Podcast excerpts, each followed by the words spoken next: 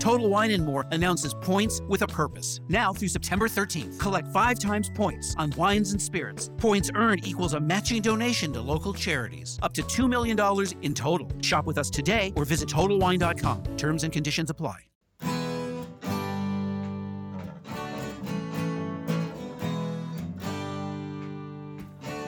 Bem-vindo a mais um podcast do Senhor Tanquinho. Eu sou o Guilherme. E eu sou o Rony. E aqui a nossa missão é deixar você no controle do seu corpo. Olá, Tanquinho. Olá, Tanquinha. Bem-vindos a mais um episódio do nosso podcast. E hoje a gente traz para você o nutricionista João Gabriel. O João, ele, como eu acabei de falar, é nutricionista, a gente conheceu o trabalho dele pelo excelente blog Ciência da Nutrição. A gente adorou os assuntos que ele abordou e a forma como ele escreve. E aí, João, tudo bem com você? Opa, tudo certo, sim. Então, por que você não se apresenta para nossa audiência e conta um pouquinho mais de você e do seu trabalho? Então, como já foi dito, né, meu nome é João Gabriel. Eu sou formado em nutrição pela, pela UNB, Universidade de Brasília. Também tenho mestrado pela UNB. E ao longo desses últimos anos tenho trabalhado justamente com a nutrição. Aí eu já trabalhei em várias áreas, e uma delas é justamente o blog, pelo qual o pessoal é, aí me conheceu e muita gente também me conhece. E eu tenho tentado justamente, como o próprio nome do blog diz, trabalhar em cima da questão científica da nutrição. Porque muito do que a gente vê e ouve sobre a nutrição tem muito de, do que a gente geralmente chama de achismo e pouco né, de ciência. E a ideia não é restringir, né, usar a ciência como forma de restringir ou controlar a alimentação das pessoas, mas de entender o que, que a gente está fazendo e encontrar formas mais inteligentes de lidar com a alimentação no dia a dia, de uma forma, na verdade, mais prática e, ao mesmo tempo, que seja benéfica, se possível, né, sempre que possível, reduzindo possíveis problemas ou potenciais prejuízos que é, a informação utilizada de forma errada pode gerar para a gente. Então é isso que eu basicamente tento fazer, principalmente é, com o blog, já que ele consegue atingir né, muita gente e pessoas do Brasil todo. Ah, perfeito. A gente percebe isso na sua escrita, né, do fato de que a, a ciência é um enfoque para apoiar as decisões suas e dos pacientes e dos leitores e não uma, uma corrente, né, para restringir as opções das pessoas. Exatamente. Curioso que, já falando sobre isso, né, falar um pouquinho, recentemente fizeram um comentário no blog sobre terrorismo nutricional, que, era um, que é um termo que eu, eu ouço falar pouco recentemente, teve uma época que se falava bastante, e, e a pessoa é, fez um comentário perguntando o que que era. Não, é, assim, quando a, a, é uma mensagem escrita, a gente nunca tem certeza sobre qual é o tom que a pessoa usa. Se ela realmente está com uma dúvida, se ela tá, às vezes está fazendo uma pergunta como uma forma de, entre aspas, testar o que eu acho, né, qual vai ser a minha opinião sobre o assunto. Mas enfim, ela perguntou sobre isso e, e muita gente que as próprias pessoas que utilizam esse termo ter, terrorismo nutricional geralmente acham que as pessoas que se baseiam na ciência para falar sobre a alimentação justamente é, acabam seguindo esse caminho errado, né? Que usa a ciência e fala, ah, a ciência diz que ó, você não pode fazer isso, isso e isso. Nada disso, nada disso, nada daquilo. E você só pode seguir esse caminho aqui, esse caminho restrito. Mas, como eu acabei de falar, é justamente o contrário. A gente quer usar a ciência justa, justamente para poder ajudar, restringir o mínimo possível, mas ao mesmo tempo ter consciência do que a gente está fazendo na prática. E uma outra pergunta que a gente gostaria de fazer, antes da gente entrar naqueles assuntos que a gente tinha combinado, é como você começou a se interessar por nutrição é, por que, que você escolheu isso como carreira? É, essa é uma pergunta curiosa, porque quando eu mesmo paro para pensar, eu não tenho certeza se eu sei a resposta. Foi algo que foi meio que surgindo naturalmente. Assim, eu, eu lembro que é, no ensino médio, é, eu tive, eu lembro de ter tido um pouco de influência do meu irmão e do meu primo, que eles são um pouco mais velhos que eu, e, e eles estavam começando a malhar e tudo mais, começaram a prestar um pouco mais de atenção na alimentação, e eu lembro disso ter me influenciado um pouco, mas ao mesmo tempo eu também consigo lembrar que um pouco antes disso eu já tive teve um despertar de interesse que eu, eu não lembro exatamente de onde foi, mas eu já estava começando a me interessar pelo, pela alimentação. É, então eu não vou saber dizer exatamente como foi, mas foi mais ou menos por aí. E aí, com o tempo, eu fui, eu também comecei a, a malhar um pouco e prestar atenção na minha alimentação e tudo mais. E aí foi, foi naturalmente. É, cada vez gostando mais via como a alimentação influenciava, como ela está tão presente nas nossas vidas. Né? A gente, afinal de contas, a gente come o tempo todo, né? A gente é passa é uma das coisas que a gente mais faz ao longo dos dia, do dia. E, e aí fui gostando, gostando. Mas é, nesse ponto tem um, tem um aspecto curioso que é, assim que eu me formei né, no ensino médio, eu, eu passei na UNB para para administração. Fiz o, o PAS eu escolhi administração. Na, na época eu pensava que deveria escolher uma carreira, digamos, mais segura e, e que teria mais um curso que me daria mais oportunidades, né? Eu fui pela administração, que Muita gente diz que é o curso de quem não sabe o que quer fazer na vida. E só que assim, logo depois do primeiro semestre eu já, já sabia que não era o que eu queria. Daí eu, eu já pensei em mudar, continuei mais um semestre na administração, pensando, ah, não, vamos, vamos ver o que, que vai dar aqui. Mas aí realmente não, não era o que eu queria. E assim, eu já sabia com certeza que seria nutrição. E logo depois eu mudei de curso e dei seguimento. Ah, muito legal. É, realmente a gente é forçado a escolher bem cedo, né? A carreira. Pois é, exatamente. Nem sempre acerta de primeira. Acho que esse brincar, a maioria das pessoas erra, na verdade. É, acredito que sim. E uma curiosidade só, última, antes da gente começar as perguntas, é que depois da gente já ter convidado você para o podcast, já ter marcado essa conversa, a gente recebeu um e-mail de um leitor sugerindo entrevistar você. Falou, não, entrevista o João Gabriel, porque eu gosto muito do ah. blog dele. Eu falei, legal.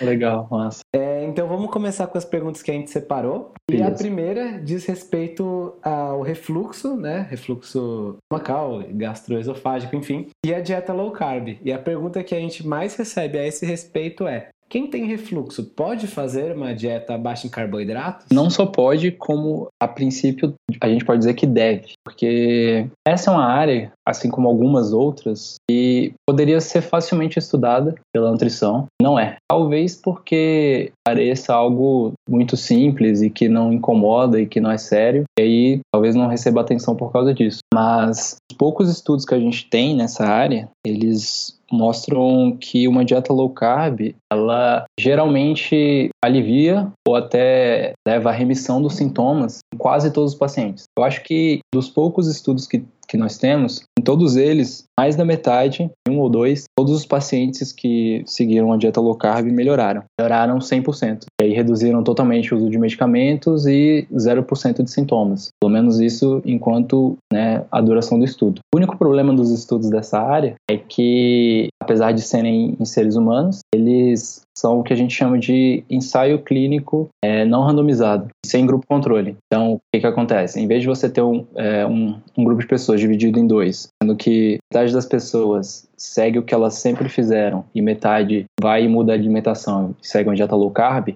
ver como uma dieta low carb se compara à alimentação normal do outro grupo, a gente geralmente tem todo mundo né, que tinha uma dieta habitual comum, passa a seguir uma dieta low carb e no final a gente vê o que, que aconteceu. Quando a gente não tem um grupo controle, a gente não tem certeza se foi um efeito simplesmente, por exemplo, do tempo, ao longo das semanas os pacientes melhoraram na média, ou se realmente foi um efeito da dieta, da intervenção. Então, a gente fica um pouco em dúvida se realmente foi efeito da dieta low carb ou não. Mas como os resultados são tão consistentes, é, a gente imagina que realmente é. Além disso, a gente tem estudos que não se preocupam primariamente, diretamente com o refluxo, né, estudos com dieta low carb, com grupo controle, e que por acaso os pesquisadores falam, ah, vamos medir aqui também refluxo, como é que esses pacientes vão melhorar ou não em relação ao refluxo. E a gente tem estudos com grupo controle, em que o refluxo é uma, é uma variável secundária, em que os pacientes também melhoram. Então a gente vai juntando as peças e vendo que realmente parece que, o, que a dieta low carb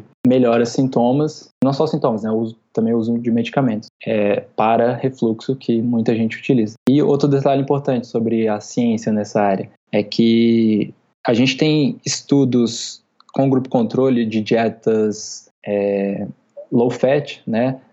Baixa em gordura para perda de peso, mostrando que essas dietas geralmente não melhoram os sintomas de, de refluxo, mesmo quando existe a perda de peso, porque a perda de peso acaba sendo um, um possível fator de confundimento, justamente porque quando você faz uma dieta low carb, você vai, perde peso, emagrece, e aí poderia ser um efeito da perda de peso e não necessariamente é, da dieta low carb. Né? Como eu falei, se não tem grupo controle, todo mundo fez a dieta, todo mundo perdeu peso, como é que a gente sabe se foi o tempo, se foi a perda de peso ou se foi a dieta em si que levou a esse efeito? Então, quando a gente compara com os estudos é, de dietas restritas em gorduras com grupo controle, que geralmente não mostram melhoras nos sintomas de refluxo, a gente tem mais um tipo de evidência é, apontando para o fato de que os estudos que, com low carb que mostram melhor dos sintomas têm grande chance de ser, pelo menos parcialmente, um efeito da alimentação, dessa restrição de carboidratos. Então, juntando, é, né, a gente vai juntando essas peças todas, mesmo não tendo um, um número tão grande de estudos, a gente vai vendo né, aos poucos que, no mínimo, vale, vale a pena tentar. Porque o que mais a gente vê é, com os pacientes é, no atendimento clínico é que, nesse, nesse tipo de caso, é que eles tentam vários tipos de restrição, né? Porque o que normalmente se fala sobre é, refluxo é ah, não pode comer chocolate, não pode comer muita gordura, não pode comer café, tomar café, não pode... Bebidas alcoólicas. É, geralmente são alimentos específicos, bebida alcoólica. Eles tentam várias coisas, geralmente não funciona bem, nenhuma dessas restrições. Então, se a gente junta esse conhecimento popular, que, que poderia estar certo, né? Eu não, de forma alguma eu sou contra o conhecimento popular, desde que ele seja realmente consistente e desde que, de preferência, a gente tenha evidências também que deem suporte a isso. Mas se a gente esquece um pouco isso e olha para a ciência, o que ela tem mostrado e, e, tenta aplicar isso, mesmo que não esteja correto, porque a ciência às vezes pode apontar para um lado e a gente testa na prática, não é a verdade. Mas se a gente tem algo para direcionar, a gente pode usar, pelo menos pensar em usar isso, que é justamente o caso da dieta low carb é, em casos de refluxo. Perfeito, nossa, foi uma explicação bem abrangente e incluiu vários pontos que a gente queria, inclusive, perguntar. Inclusive, perguntar sobre esse fator da perda de peso ser uma variável de confusão. Uhum. E nesse sentido, é, a gente às vezes tem esses estudos mesmo, os ensaios clínicos não randomizados no caso, mas que mostra às vezes todo mundo melhorando dos sintomas. Uhum. E uma pergunta que a gente recebe quando, por exemplo, a gente aponta esses estudos para as pessoas é qual seria o mecanismo pelo qual uma dieta com restrição de carboidratos poderia ajudar o refluxo? Você tem alguma colocação sobre isso? Eu estava pensando justamente nisso agora. é, é, porque quando a gente fala, ah, funciona ou não funciona, aí muita gente já chega e pergunta, por quê? Eu sempre gosto de dizer que entender o porquê é interessante e às vezes é importante, mas o mais importante de tudo sempre é o efeito. Então, se a gente sabe que uma dieta low carb, né, digamos que ela realmente funcione em, casos de refluxo, e é o que tudo tem indicado, pelo menos na maioria das pessoas. Então, o mais importante é saber isso. Funciona, vamos usar. Se a gente precisar entender o porquê, né, por exemplo, para juntar essa área com outra área e, e, as duas coisas juntas ajudarem em outro tipo de tratamento, por exemplo, beleza. Mas já entendendo o simples fato de que funciona, geralmente é suficiente. Mas então falando sobre o, o porquê, né? Como, como esse como esse seria um mecanismo? Justamente por ser uma área pouco estudada na, na relação com a alimentação, porque a, o refluxo em si ele é bastante estudado, pelo menos era há um certo tempo, né? É, até surgirem os medicamentos, os principais medicamentos que eliminam os sintomas, mas não eliminam a causa do problema. São os inibidores né, da, da bomba de próton, que são os antiácidos. E é uma área bem estudada, mas não na alimentação. Então, na alimentação, a gente teria que. A gente ainda precisaria de muitos e muitos anos para realmente entender o que é que acontece né, a partir de uma dieta low carb que realmente faria reduzir os sintomas. Mas as, as evidências preliminares que a gente tem é que teria muito a ver, quer dizer, pode ter muito a ver com a microbiota intestinal. Mais especificamente, é, a microbiota do intestino delgado. Porque quando a gente fala de microbiota intestinal, a gente usa esse termo mais genérico, mas geralmente a gente está se referindo à microbiota do intestino grosso. Mas todo o trato gastrointestinal, ele tem micro-organismos. Desde a boca até o estômago, o intestino delgado, o intestino grosso e o reto. Mas a parte mais concentrada provavelmente é mesmo o intestino grosso, enquanto que o estômago provavelmente é o menos, justamente pela produção de ácidos, que ela faz com que exista um controle maior dessa, dessas bactérias e outros micro-organismos que habitam o nosso trato gastrointestinal. E aí, o, o, que, o que estaria acontecendo é um descontrole, um desequilíbrio da, das bactérias e micro-organismos é, no, no, começo do intestino delgado. E, e, quando eu falo desequilíbrio, é, eu não estou apontando para nenhuma direção. Não é, não é, ah, tem mais daquilo ou menos disso. No geral, seria um aumento no número de bactérias, mas a gente não sabe como esse aumento acontece e quais tipos de bactérias realmente poderiam estar aumentadas ou não para causar o problema. Mas o que estaria acontecendo é um aumento né, geral das bactérias, numa área que não deveria ter tantas bactérias assim, é, e a esse processo a gente dá o nome de SIBO, né, que em inglês significa é, supercrescimento de bactérias do intestino delgado. E, e esse supercrescimento, né, pelo número maior de bactérias, faria com que a produção de gases nessa região do intestino fosse maior, justamente porque o, um dos subprodutos do metabolismo das bactérias são os gases. Né, eles consomem substratos energéticos para elas, né, para o seu crescimento e desenvolvimento, e liberam gases de tipos variados. E como existe um, uma maior, existiria uma maior concentração de bactérias, aconteceria uma maior produção de gases, e esses gases fariam com que houvesse um aumento na, na pressão intraabdominal. E essa pressão faria com que o esfíncter, né, que fica, que divide ali o, o estômago do intestino, ele sofresse, sofresse por causa dessa pressão, ele seria, ele se abriria em momentos que não deveria se abrir. E aí parte do conteúdo do intestino, né, faria justamente esse movimento contrário, né, faz, faria o, o movimento de refluxo do intestino pro, do, do intestino para o estômago e do estômago para o esôfago. Pro esôfago, exatamente. Entendi. Realmente achei perfeita essa colocação. Tanto começando com a com o fato de que, afinal, a pessoa não quer ter refluxo, não importa muito o porquê, se a gente tem um jeito de, de evitar, atenuar ou mesmo reverter os sintomas disso. Mas essa explicação mecanística também é interessante, até porque a gente sabe, exatamente igual você falou, que muita gente não gosta de ver a entrada e a saída, né, aceitando uma caixinha preta no meio, né? Eles gostam de saber o porquê. Por que isso acontece? Então, ficou bem completo nesse sentido do refluxo da dieta low carb. Deixa eu só complementar, porque agora que eu estou pensando, né, algumas pessoas podem estar ouvindo e não entender a relação direta do carboidrato com as bactérias. Ah, sim, por favor. Então, a ideia, a ideia seria a seguinte: quando a gente consome, assim, o principal substrato energético das bactérias são carboidratos. Então, principalmente, é, depende, né, na verdade, depende do tipo de bactéria. Mas elas geralmente usam carboidratos que a gente chama de fermentáveis. Em alguns casos, podem ser, por exemplo, existem é, bactérias que usam sacarose para, para fermentação, tem alguns, é, algumas bactérias que usam fibras, os diversos tipos de fibras. Então, quando a gente faz uma restrição de carboidrato, a gente restringe, geralmente restringe todos os tipos de carboidratos, os fermentáveis e os não. Então, a parte importante acaba sendo principalmente a, a restrição dos carboidratos fermentáveis, que eles podem ser complexos ou simples, mas eles vão estar de qualquer forma restritos.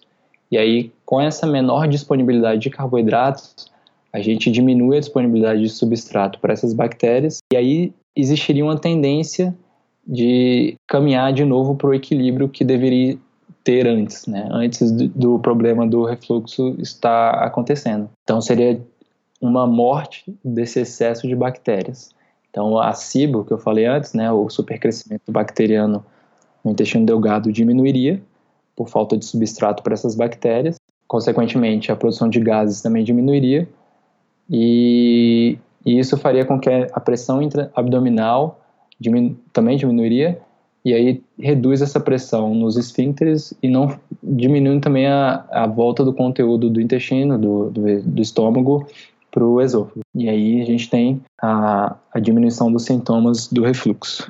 E uma dúvida, então, que surge com essa explicação: será que uma restrição maior, por exemplo, uma restrição intencional de carboidratos fermentáveis, mas não tanto de outros, também já seria um efeito positivo? Por exemplo, restringindo alguns tipos de fibra, alguns tipos de, enfim, frutanos, é, açúcares simples, enfim, FODMAPs no geral, uhum. já poderia ter uma, um alívio dos sintomas, mesmo que a dieta não se tornasse necessariamente low carb. Embora seja menor do que, claro, uma dieta ocidental padrão, uhum. eu acredito, mas não seria necessariamente uma dieta baixa em carboidratos. Sim, eu não digo com certeza, porque cientificamente isso ainda não foi testado, não que eu saiba, mas é bem provável. Se essa hipótese estiver correta, é o, o que nem eu falei, o fato e que nem você também colocou, o, o fato de haver carboidratos em geral não é o problema. O problema são os carboidratos fermentáveis. É claro que é difícil você separar carboidratos fermentáveis de não fermentáveis, porque eles geralmente estão juntos né, dentro dos alimentos. Até mesmo é, farinhas e, e, aliment e, alimentos ricos em carboidratos que são feitos à, à base de carboidratos refinados, que perderam, por exemplo, boa parte, né, a grande parte das fibras, eles ainda vão conter na composição alguns carboidratos fermentáveis. Por exemplo, uma farinha de trigo refinada ainda tem carboidratos fermentáveis ali, mas tem bem menos do que a farinha de trigo integral. Então, se a gente fosse fazer para um paciente com refluxo uma dieta base de pão branco e para outro uma, uma, dieta base de pão integral, é bem possível que o paciente com a dieta de pão branco apresentasse uma redução dos sintomas, enquanto que o de pão integral não justamente porque com o pão integral você vai ter bem mais carboidratos fermentáveis do que com a dieta do, do pão branco. É, mas é claro que isso não implica, só para re reforçar, que se você tem refluxo você tem que comer pão branco, tá? Só pra... Exatamente. é só um comparativo entre pão branco e pão integral. Exatamente, é, é só para dar uma ideia geral de que uh, carboidratos refinados poderiam fazer parte de uma dieta para para refluxo, pensando apenas no mecanismo. Mas é claro que existem formas bem mais, bem mais interessantes e saudáveis e, e equilibradas de se fazer é. isso, nutritivas, do que consumindo pão branco. Com certeza. Até porque, é, tocando ainda na questão do pão, talvez o talvez manter é, o pão na dieta, no caso de refluxo, também não seja uma ideia boa por si só, é porque o glúten poderia ter influência nessa questão toda. Então, é, é um assunto um pouco mais complexo, e aí dependeria de outras questões do contexto de cada indivíduo para saber se poderia ou não ter influência, mas é, o glúten poderia influenciar também. é legal que já mostrou que não necessariamente o pão integral também é mais saudável que o pão branco. Sim. e com isso a gente pode mudar aqui para o nosso próximo assunto, que é uhum. com relação a um outro mito, que é do colesterol. A gente tem como pergunta inicial para desse assunto o que é o colesterol e por que a gente tende a ter medo dele, né? Por que, que é passado o medo do colesterol para as pessoas? É, as pessoas, a gente quer dar um pouco de contexto, é que quando a gente menciona às vezes uma ingestão de gorduras naturais, seja das gorduras todo mundo já sabe que é saudável, por exemplo, as monoinsaturadas, o pessoal associa alimentos como abacate, azeite, são saudáveis, enquanto outros que estão associados a gorduras saturadas, eles têm, geram um temor maior nas pessoas, elas pensam, mas e o colesterol? Isso uhum. dá colesterol? Enfim, as pessoas têm esse medo já, e é daí que motiva a nossa pergunta. É, esse é um assunto bem longo, é, eu provavelmente vou acabar esquecendo algumas coisas que podem ser interessantes ou até relevantes nessa história, mas vou tentar fazer um resumo aqui. O colesterol, ele é um que a gente classifica como um lipídio. E, e os lipídios são uma classe bem grande de compostos. Dentro dos lipídios, a gente tem os principais exemplos são o colesterol e as gorduras. Então, na alimentação, a gente tem o colesterol presente apenas nos alimentos de origem animal. Então, ele vai estar sempre associado à gordura animal e associada à gordura justamente por causa da questão da solubilidade. Os lipídios, eles não são solúveis em água, em qualquer, basicamente em qualquer parte que, que eles estão do corpo, eles vão estar associados a outros lipídios ou a outras substâncias que também não são não têm boa solubilidade em água. Então, geralmente eles vão estar associados às, gorduras. Uma das distinções mais importantes de fazer é entre colesterol e lipoproteínas porque geralmente se fala colesterol para tudo. Então a gente tem o colesterol. O colesterol ele, ele é carregado por lipoproteínas. O que são lipoproteínas? São as famosas LDL e HDL, principalmente. São as duas mais importantes. E eu falo no feminino justamente porque são lipoproteínas, enquanto o colesterol, né, é, a gente tem ele no masculino. E isso é importante de, de ficar claro porque geralmente a pessoa vai, né, fazer um exame de sangue e ela fala, ah, o meu LDL deu tanto, o meu HDL deu tanto. Ela está falando no masculino e não no feminino. Não está errado, eu vou explicar já já porque nesse caso, falar no masculino não está errado, apesar de LDL ser feminina, porque é uma lipoproteína, e HDL também ser lipoproteína. Então deveria ser feminino, mas falar, nesse caso, falar no masculino não está errado. Então a gente tem, já, mas já já eu cheguei. A gente tem o colesterol, a gente consome esse colesterol pela alimentação, ou a gente pode produzir ele no corpo. Inclusive a maior parte é reproduzida pelo próprio fígado e reaproveitada diversas vezes, porque ele circula, vai e volta, vai e volta. Mas a gente consome esse colesterol pela alimentação, ele chega no intestino, é absorvido e no corpo, primeiro no sistema linfático, depois na circulação sanguínea, o colesterol é transportado pelas lipoproteínas. Então a gente tem uma, uma, primeira lipoproteína que sai do intestino e vai até o fígado, que se chama quilomicron. Os quilomicrons eles transportam o colesterol e todos os outros compostos lipossolúveis, né, que não são hidrossolúveis, é, nessa primeira passagem, né, do intestino para o fígado. Chegando no fígado, o colesterol ele pode ser, ele pode ficar lá pelo fígado mesmo para ser utilizado para alguma função, por exemplo, a produção de, de, de algum hormônio, ou ele pode ser é, distribuído para o corpo. Se ele for distribuído para o corpo, ele vai ser empacotado em outra lipoproteína, que a gente chama de VLDL tipo uma LDL, só que ela tem uma densidade mais baixa. Então ela é maior e ela está cheia de colesterol. Cheia de colesterol e mais do que colesterol, ela carrega muitas moléculas de triglicerídeos.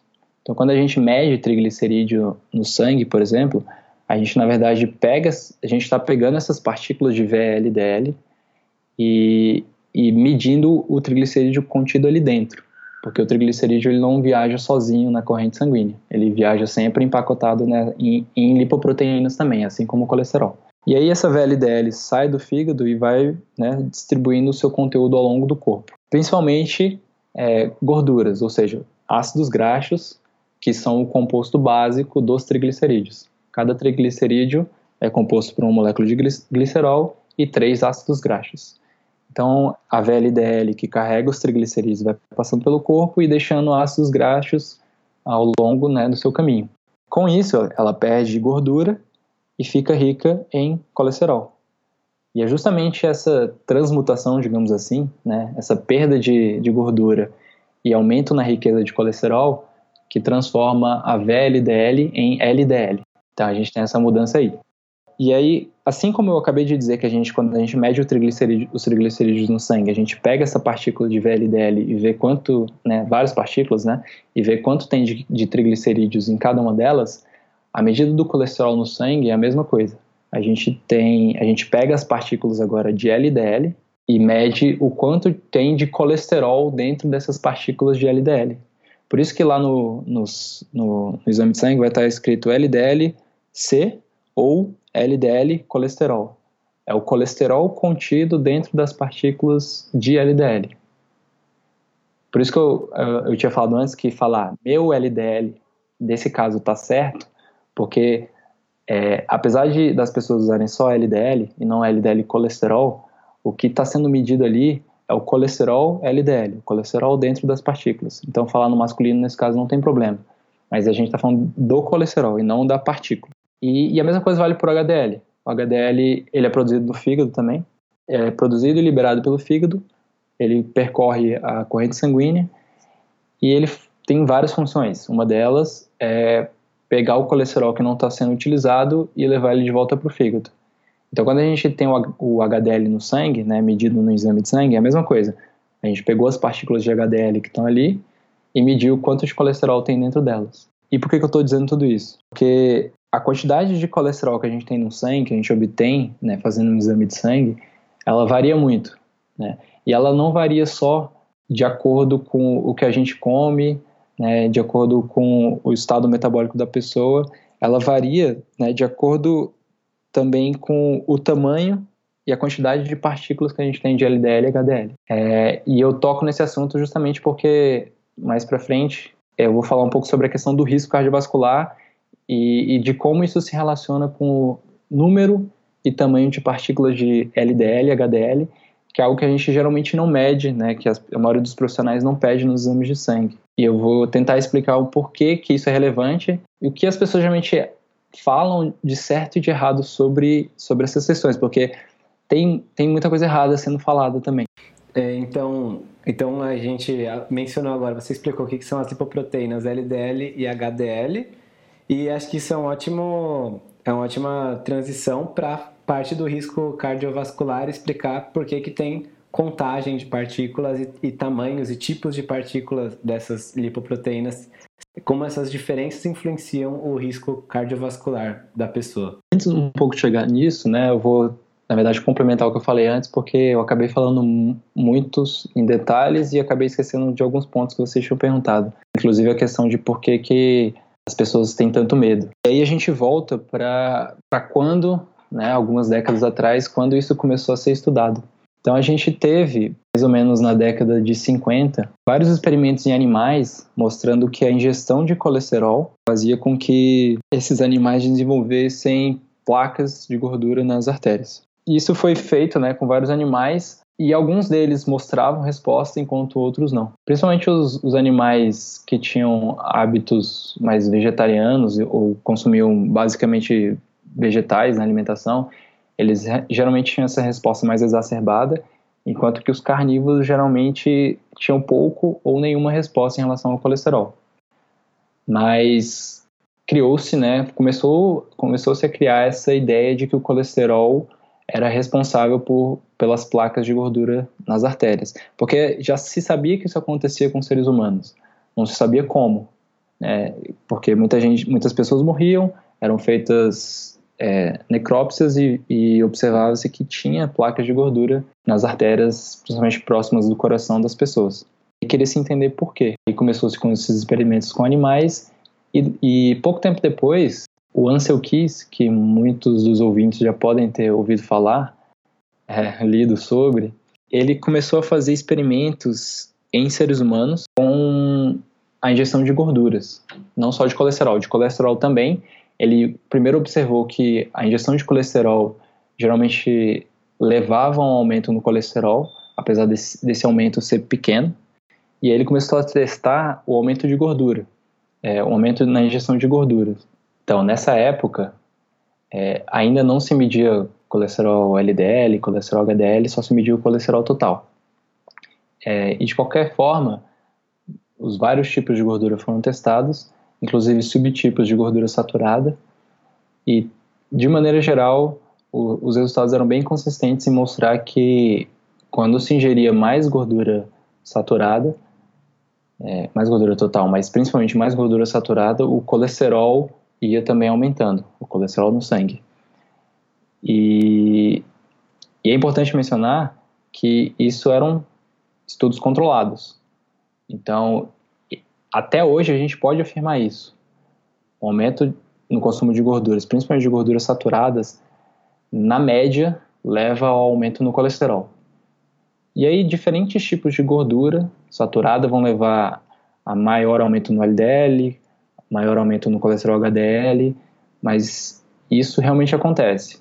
Muita gente que consumir mais gordura saturada vai ter um aumento no colesterol, mesmo que esse aumento seja é, transitório. Mas daqui a pouco a gente volta nesse ponto. E aí, ao longo das décadas de 50, 60 70, vários estudos observacionais foram feitos.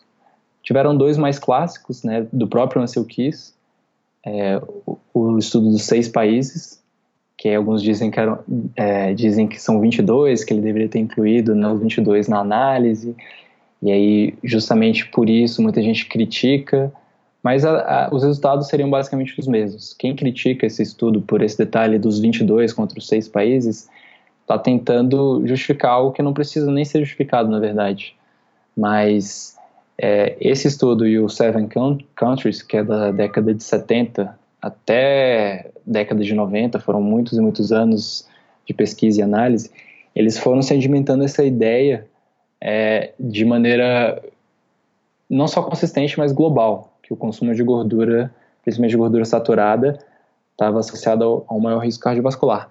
Mesmo que não fossem todos os estudos individualmente, todas as análises mostrando a mesma coisa, mas a tendência estava lá. Nessa mesma época, também é, é curioso que também foram feitos um, um número bem razoável de ensaios clínicos, né, investigando como as gorduras da dieta influenciam o risco cardiovascular diretamente.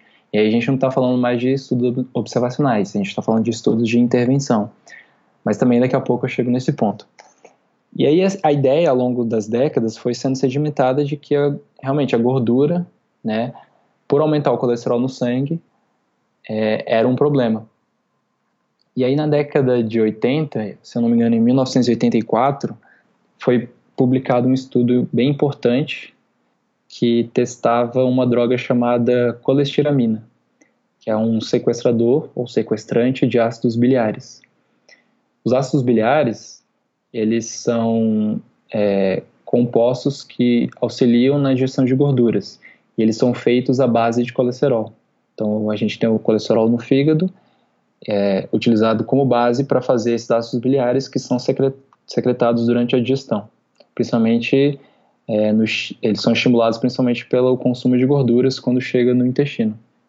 E aí, o que, que acontece? Esse medicamento, eles, como diz o nome, né, ele sequestra os ácidos biliares, se ligam a esses ácidos biliares, é, não permitem a reabsorção deles, são excretados, e como eles não são reabsorvidos, é, o corpo ele é obrigado a fazer mais.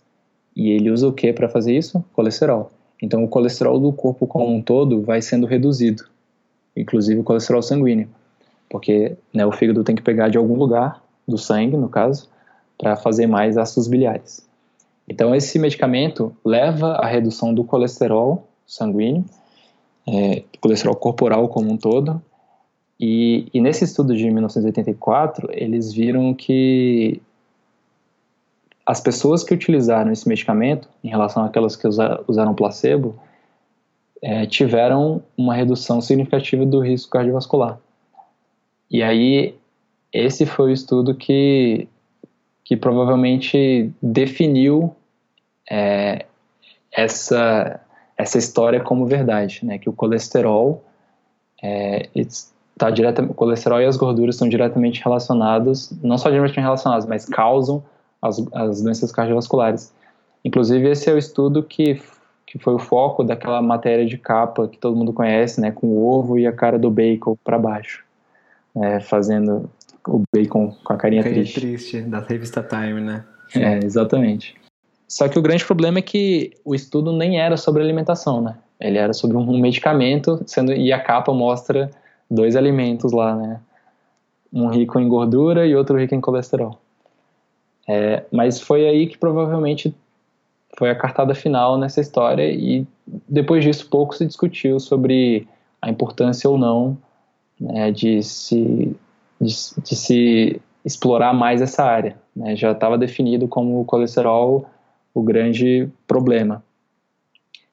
E, e já nesse ponto é, vale mencionar que lá atrás o próprio não sei o que já sabia. Esse, esse estudo de 84 não é dele, é, é outro estudo independente mas lá atrás ele mesmo já tinha demonstrado que o, a ingestão de colesterol, mesmo afetando um pouco os níveis de colesterol sanguíneo, é, é, o aumento era, era pequeno quando acontecia.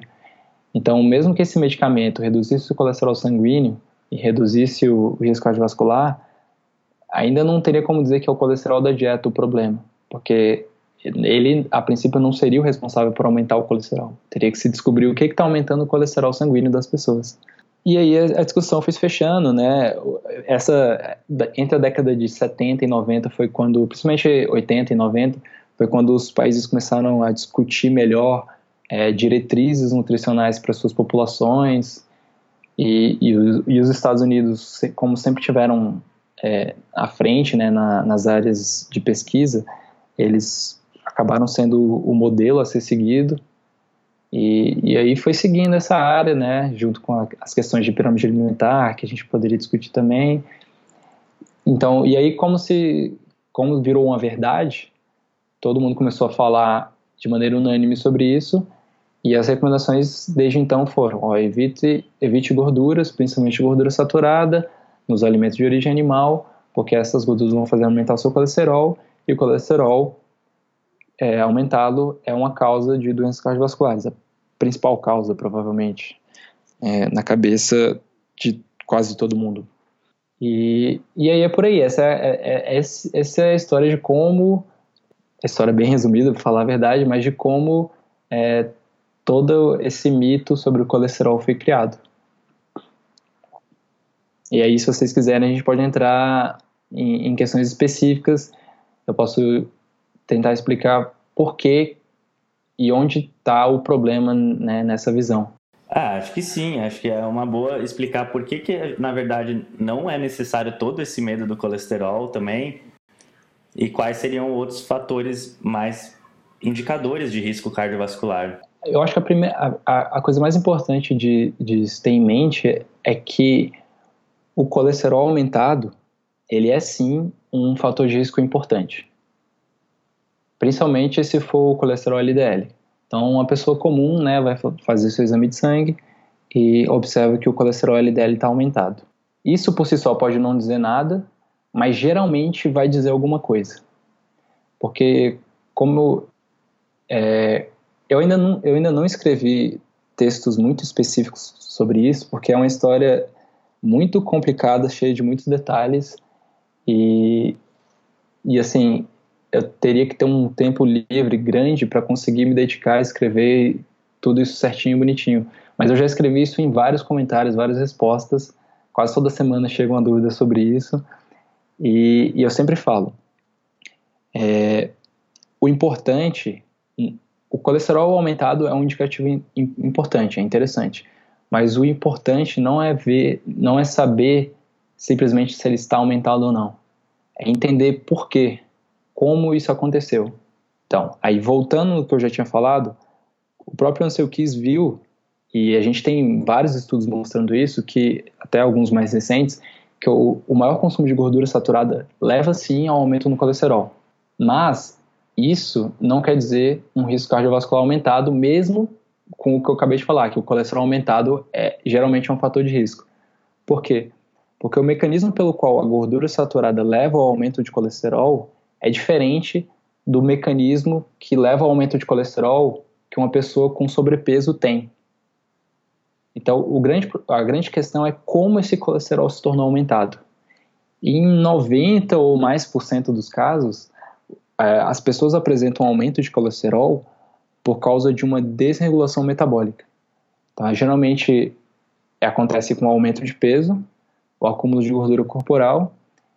E, e esse acúmulo de, de gordura corporal, esse aumento de peso leva a um quadro de resistência à insulina, que por sua vez vai evoluindo, a pessoa chega né, no sobrepeso, muitas vezes na obesidade, desenvolve síndrome metabólica e depois da síndrome metabólica, o diabetes tipo 2 é uma sequência de eventos que leva que desde ali do, do começo do aumento do peso você já vai começar a observar um aumento no colesterol sanguíneo e também em outros marcadores, né? A, gli, a glicemia vai subir, os triglicerídeos vão subir, o colesterol HDL vai vai cair. Então, assim, só para fazer um pequeno resumo disso que você falou agora, sem querer colocar o carro da frente nos bois nem nada, e que eu sei que você ainda tem bastante coisa para falar sobre o assunto, mas um fator de risco mais importante do que uma medida isolada é a saúde metabólica do indivíduo como um todo. Exatamente, com certeza. E, e as duas coisas estão. O problema da, de, de falar só saúde metabólica, de não usar nenhum marcador, é porque às vezes a pessoa ela vai ficar perdida se ela não olhar para nenhum marcador. Mas, mas uma pessoa. Mas assim, isso é, é verdade por um lado, mas não tanto por outro, porque geralmente, visualmente, você consegue olhar para uma pessoa e você consegue saber se ela está bem metabolicamente ou não. Mesmo sem você conhecer a pessoa, mesmo sem você é, saber dos exames dessa pessoa, porque ou ela vai estar tá, evidentemente com sobrepeso, ou ela vai estar tá, pelo menos com um aumento na circunferência da cintura. E esse aumento na circunferência da cintura nem precisa ser muito grande, porque a gente tem muito, vários e vários exemplos de pessoas que aparentemente são magras, mas que você vê que para aquela pessoa ela já está com uma cintura, né, uma circunferência abdominal aumentada. E ali já é um indicativo claro de que ela provavelmente está com a saúde metabólica pelo menos um pouco prejudicada. Para mencionar, você está dizendo uma avaliação simplesmente visual da pessoa. Exatamente. Você percebe o padrão Exatamente. de deposição de gordura dela na região Exatamente. abdominal. Uhum. E se a pessoa tiver o excesso de peso, sobrepeso ou obesidade evidente, aí é, não tem nem muito o que dizer. Se você pegar os exames dela ou dessa pessoa que tem só o aumento na circunferência abdominal, você vai conseguir confirmar que ela está com a saúde metabólica prejudicada, porque os exames que eu falei, né, glicemia, triglicerídeos, colesterol LDL, HDL, todos esses são marcadores e eles vão indicar como está a saúde metabólica da pessoa. Eles, em alguns casos, eles até podem representar, eles podem até atuarem como fatores causais de problemas secundários, mas até podem. Só que a grande questão que eles representam é é como marcadores, como indicadores de que existe um problema por trás de tudo isso. E, e, o corpo, ele é basicamente, quando a gente fala desses assuntos, ele é basicamente é, como se fosse uma balança energética. Quando ele percebe que está entrando e está acumulando mais energia do que ele precisa, ele, ele dá vários indicativos de que isso está errado, que ele não precisa daquilo. Começa tudo, obviamente, com o acúmulo de gordura, por isso que foi o primeiro ponto que eu toquei. E aí depois, como é algo sistêmico, como é, o corpo ele está todo integrado, ele começa a mostrar que, esse, que há um desbalanço em várias, em várias frentes. E esses marcadores, né, colesterol, triglicerídeos, glicemia, são justamente isso. É mais uma forma do corpo mostrar para gente ou de, dele mostrar para ele mesmo também, porque tudo isso tá, ele, ele consegue regular de certa forma, dele mostrar que o equilíbrio energético do organismo está errado. A própria resistência à insulina, só para dar um exemplo mais claro, o corpo entra num estado de resistência à insulina, ou seja, ele é, grande parte das células é, rejeita, entre aspas, a glicose, porque já tem muita energia dentro das células. Então ele não quer mais energia. Uma das formas que ele tem de, de evitar o excesso, que já está começando a acontecer, de energia dentro das células, é justamente diminuindo a captação de glicose. E aí ele faz isso se tornando resistente à insulina, porque se a insulina não consegue, ela liga, mas não faz a sua ação, é, os transportadores de glicose não sobem para a membrana das células e não captam glicose. Então, basicamente todos esses marcadores que se tornam desregulados. Ah, e só um detalhe: se a glicose não está entrando na célula, a glicose se torna aumentada no sangue. É por isso que uma pessoa com resistência à insulina vai ter a glicemia alterada. Então, todos esses marcadores é, eu poderia aqui citar um por um e explicar como é, o que, que eles significam nesse estado de nesse, nesse cenário de regulação energética. Todos eles conseguem mostrar para gente que o corpo ele está falando calma, tem energia demais aqui vamos dar uma segurada. Por isso que eu falo que o colesterol ele é um bom marcador. Né? Todos eles, o LDL, o HDL, as razões que você pode calcular entre triglicerídeos e colesterol, enfim, todos eles são bons marcadores, mas eles indicam que o corpo está num, num, num, estado metabolicamente prejudicado. Eles não são a causa do problema, eles são só é, indicativos. Eles são basicamente uma luz que acende para avisar que está um problema. Se você só apagar essa luz, não vai resolver o problema. Exatamente. Por isso que simplesmente pegar um alimento que reduz o colesterol. Ah, vou começar a fazer vitamina com linhaça, achando que isso vai reduzir o meu colesterol. Beleza, pode até reduzir o seu colesterol, mas você está você tá só apagando a luz, como você acabou de falar. Você não está é, indo na raiz do problema para eliminar o problema.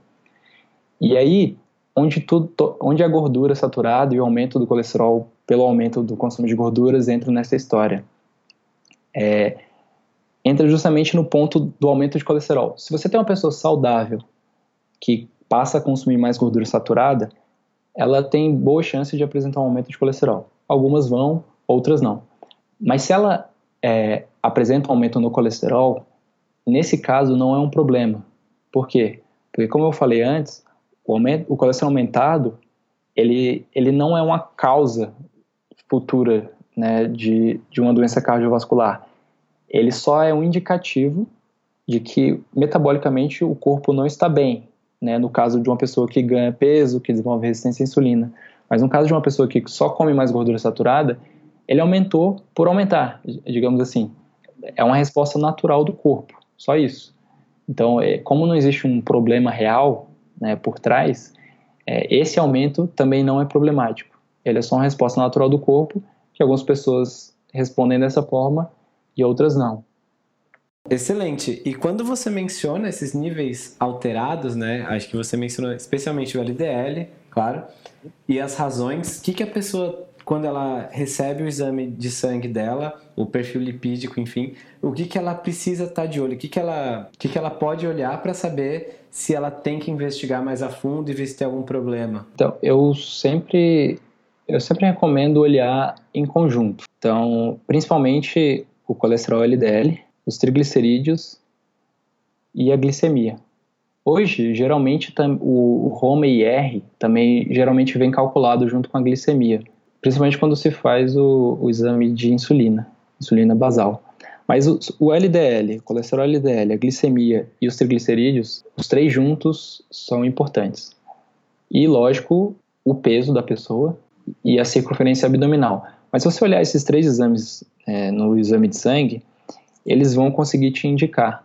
Você pode se basear nos valores de referência que tem lá do laboratório, mas a minha sugestão seria que olhasse com um pouco mais de cuidado, porque os valores de referência acabam sendo um, um pouco abrangentes demais. Uhum. É, então, por exemplo, uma pessoa que está com glicemia de 90 ou até 88, por exemplo, é, só que triglicerídeos de 120, ela pode achar que está relativamente bem. E ela tá, ainda está relativamente bem, se comparada com várias e várias outras pessoas. Uhum. Mas, mas com esses valores, o corpo já está começando a dizer que algo não está certo. O balanço energético do corpo já está pendendo para um lado de excesso. Isso sem falar do, do, do colesterol LDL, ou até mesmo do colesterol HDL às vezes nem precisa. Como eu falei, todos esses marcadores, eles geralmente, eles não geralmente, eles sempre apontam para a mesma direção. Existem outros fatores que podem é, modificar todos esses valores, mas eles geralmente estão apontando para a mesma direção. E, e, é justamente essa, de que existe um, um desbalanço metabólico, um desequilíbrio energético no corpo quando eles começam a se tornar alterados, quando eles começam a aumentar, ou no caso do colesterol HDL, quando ele começa a diminuir. Então é sempre bom ter um pouco de atenção nisso. E, e principalmente, e, e o triglicerídeo é bem interessante nesse sentido, porque ele é o marcador desses, desses mais clássicos, que indicam saúde metabólica, que ele é mais é, volátil. Então ele mais rapidamente responde à, à composição corporal da pessoa e à própria alimentação. Então, para você saber se metabolicamente você está bem, é, olhar para os triglicerídeos no curto prazo é sempre bom, ele sempre é um bom indicativo. Inclusive, juntando o que a gente falou antes sobre refluxo, dieta low carb e saúde metabólica agora, um dos principais indicativos de que uma dieta low carb geralmente faz bem para a saúde metabólica são os próprios triglicerídeos.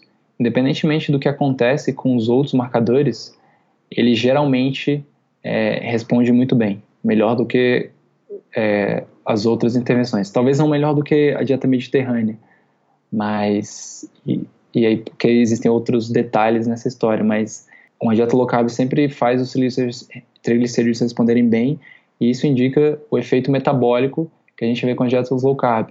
Não à toa as dietas low carb, só né, saindo um pouco do assunto, mas saindo um pouco do assunto, mas na verdade tem tudo a ver. Elas até hoje são as que melhor mostraram resultados no sentido de diminuir a esteatose hepática, né, que é a gordura no fígado. E a gordura no fígado ela é bem importante em toda essa história. É, muita gente acha que é só, uma, ah, é só uma coisinha ali, ah, não, tô com a gordura no fígado, tá tudo bem, mas o resto tá bem, o, o, o doutor disse que tá tudo certo, é só cuidar um pouquinho da alimentação. Mas ali é onde tudo começa. É, a gente acha que não, mas é, o fígado, ele, ele apresenta esse acúmulo de gordura justamente por aquilo que eu estava falando antes.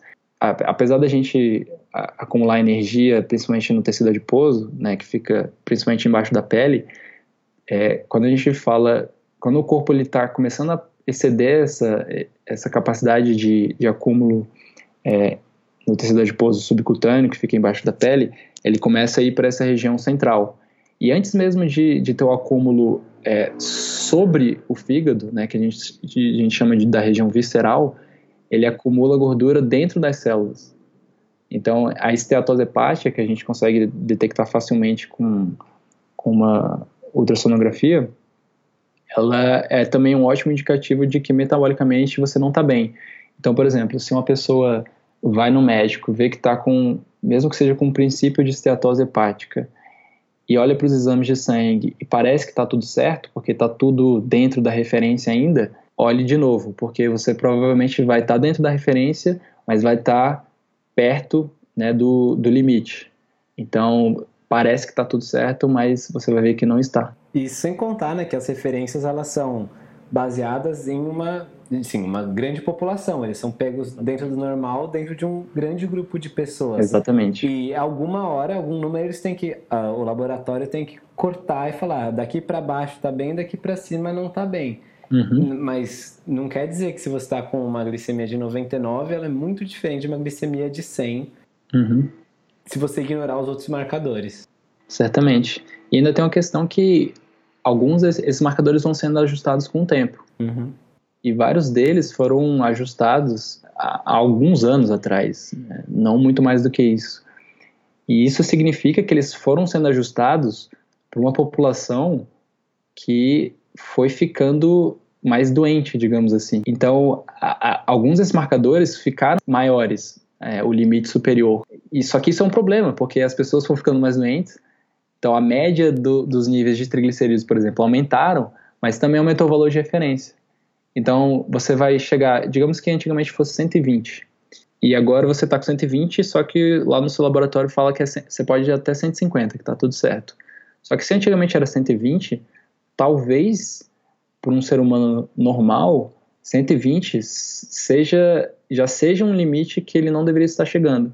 Então, se você já está no 120 acha que está tudo normal, esperando 150, talvez você já esteja muito pior do que parece que você está.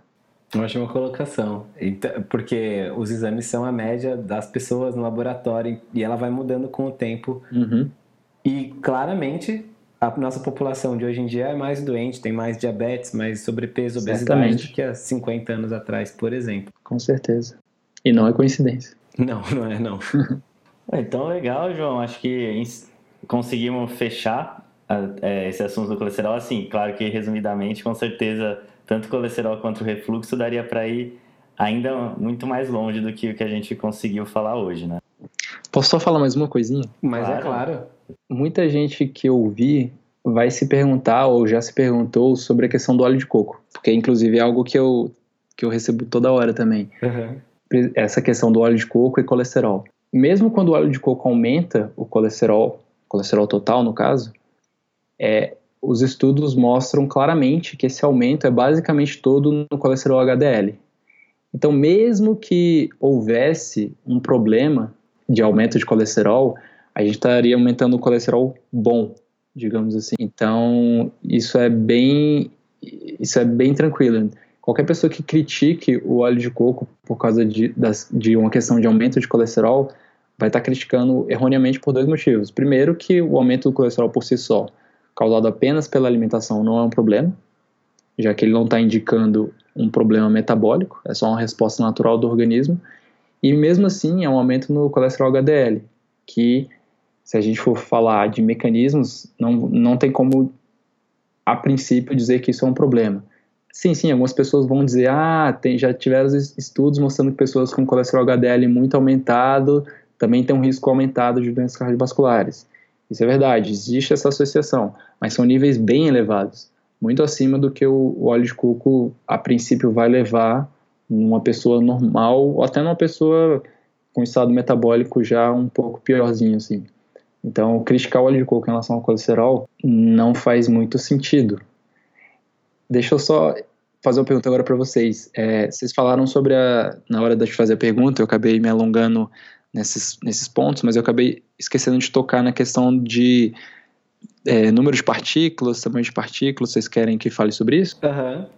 Por favor, que acho que isso vai esclarecer que o LDL não é uma coisa necessariamente ruim e o HDL é o bom e protege, entendeu? Acho que tira um pouco desse até um maniqueísmo, né? De isso é bom, isso é ruim. Como que o LDL seria uma coisa necessariamente ruim para o corpo? Se pô, precisamos disso para funcionar completamente. Uhum, tá. Então, falando sobre a questão do número de partículas e tamanho de partículas de HDL e de LDL, novamente a gente volta para aquela questão dos do que, que eles representam, né? Assim como o colesterol total ou colesterol HDL, as partículas de LDL e as partículas de HDL, elas podem ter um papel como agentes causais tanto benéficos como não benéficos no desenvolvimento de doenças cardiovasculares, se a gente for falar de mecanismos, mas elas são, antes, de, antes disso, elas são muito mais marcadores do que qualquer outra coisa. Então, nos últimos anos, tem se falado muito sobre, principalmente em relação a LDL, tamanho de partículas de LDL e número de partículas de, de LDL. Muita gente fala que a gente deveria esquecer é, o colesterol LDL e olhar basicamente para o número de partículas e para o tamanho dessas partículas. Por quê? Porque alguns estudos têm mostrado que quando a gente pensa no mecanismo pelo, pelo qual as, as doenças cardiovasculares acontecem, as partículas menores e um maior número de partículas de LDL, elas seriam responsáveis pelo desencadeamento dos principais processos que levam ao desenvolvimento é, da aterosclerose e, consequentemente, de doenças cardiovasculares como o infarto e o derrame. Mas, mesmo assim, essa é uma visão um pouco. Ela, ela extrapola o que algumas evidências apontam. Daqui a pouco eu dou alguns exemplos, mas só para continuar essa história. Então, como eu falei, a gente tem que pensar primeiro neles como marcadores. Então, mesmo quando a gente está falando de tamanho de partículas e número de partículas, pensar primeiro em marcadores. Porque uma coisa que é bem clara, que já foi demonstrada bem, bem claramente mesmo, é que pessoas com resistência à insulina e síndrome metabólica e diabetes, elas sempre apresentam maior número de partículas de LDL e partículas com tamanho menor. Ou seja, novamente, é seguida aquela mesma tendência. Eu poderia explicar por que isso acontece, mas é uma explicação um pouco complexa. Mas esse aumento do número de partículas e, consequentemente, uma diminuição no tamanho dessas partículas é, também é consequência é, desse desbalanço energético e metabólico que o corpo passa. Então, todas essas modificações, essas alterações nos marcadores que eu tenho falado até agora, todas elas são consequências desse estado metabólico prejudicado. Por isso que antes de qualquer coisa, todos esses exames eles são marcadores, são indicativos do que está acontecendo. Então existe valor em pedir exames como é, tamanho de, é, de partículas ou número de partículas de LDL no caso do número de partículas é mais fácil de pedir, porque a gente pode, aqui no Brasil, pedir um exame chamado ApoB, que mede diretamente isso, quase que diretamente isso. Vale a pena, tem o seu valor, mas eles não são essenciais. Por quê? Porque com os exames mais comuns a gente já consegue ter uma ideia. É difícil não saber o que está acontecendo. Usando só os exames mais comuns, a gente consegue ver, ver e saber o que está acontecendo, se tem um problema ou não são poucos os casos que a gente realmente vai precisar de exames mais avançados. Muita gente foca é, e diz que esses exames são realmente essenciais porque pensam é, nas partículas pequenas e densas e numerosas de LDL como agentes causais dos problemas cardiovasculares, quando eles não são exatamente isso. Eles são muito mais consequências do problema que está por trás, que é a disfunção metabólica, do que qualquer outra coisa. E a mesma coisa vale para o HDL. O HDL, eu falei pouco sobre ele agora, porque as partículas de HDL, é, nesse sentido de tamanho de, e, de, e de número, elas até agora são bem menos estudadas. E assim, na prática mesmo, vai acabar acontecendo a mesma coisa que aconteceu, que eu estou dizendo aqui, para as partículas de, HD, de LDL. É, a gente vai ter uma certa utilidade entender como é que partículas maiores ou menores, em maior ou menor número funcionam, mas geralmente os exames convencionais eles vão ser suficientes para a gente saber como é que tá, como é que a pessoa está. E só para expandir um pouco sobre o que eu falei sobre as partículas menores de LDL e elas estarem em maior quantidade no corpo. Por que, que isso não é não necessariamente elas atuam como é, causas dos problemas cardiovasculares, existem estudos que, por exemplo, mostram, assim, a maioria dos estudos mostram que partículas menores em maior quantidade estão associadas a um maior risco. E esse risco geralmente é bem maior, né, o risco cardiovascular. Isso realmente acontece, as, as associações são bem consistentes nesse sentido. Mas existem alguns estudos mostrando justamente o contrário. Então, quando a gente tem um estudo que mostra exatamente o contrário do que a maioria mostra, isso geralmente, quando a gente fala de estudos observacionais, né, estudos de associação, isso geralmente é o suficiente para falar essa, essa hipótese tem um certo mérito, mas ela provavelmente está incompleta ou errada. Esse é, o, é, é esse é a grande, é, é a melhor forma de olhar para os estudos observacionais. A não ser que todos eles sejam muito, muito consistentes, no sentido de indicar uma possível causa, e se tiver um ou outro estudo já mostrando resultado totalmente contrário, a gente tem todas as razões para acreditar que essa hipótese está no mínimo incompleta. Um ótimo exemplo disso é a questão do fumo. Muita gente, assim, hoje a gente sabe que o fumo causa é, câncer de pulmão, mas ninguém, quase ou quase ninguém, nunca pensou de onde essa informação surgiu, porque se a gente parar para pensar, é inviável fazer um fazer estudos clínicos com fumo. Você não vai dar um maço de cigarro para a pessoa fumar por semana. Isso eticamente não, não é aceitável. Então a gente não tem como afirmar por ensaios clínicos, por estudos controlados, que o fumo causa o câncer de pulmão. Esse fato foi é, obtido a partir de estudos observacionais. Como é que se fez isso? Ao longo de várias décadas foi observado que é, a, asso a associação entre fumo e câncer de pulmão era tão consistente e as pessoas que fumavam tinham risco estava associado com um risco tão aumentado, tão mais aumentado, muito mesmo, que a única conclusão é isso é uma relação de causa e efeito, mesmo nunca tendo sido nenhum é, nunca tendo sido feito nenhum ensaio clínico nessa área, porque a relação, a associação é tão forte, tão consistente, que a relação é de causa e efeito. Só que, digamos que a gente no meio dessa história tivesse um ou outro estudo contradizendo talvez, é, provavelmente não seria essa relação que a gente observaria. Então, quando a gente, na, na maioria das outras áreas, quando a gente está falando de estudos observacionais, a gente não tem relação, é, associações tão fortes e tão consistentes como a gente tem, por exemplo, no caso do câncer de pulmão e fumo. Por isso que estudos observacionais têm que ser tratados com muito cuidado. E quando a gente fala de partículas de LDL, né, número de partículas e tamanho de partículas, a gente tem bons estudos mostrando uma boa associação entre esses dois fatores, mas a gente tem estudos mostrando justamente o contrário.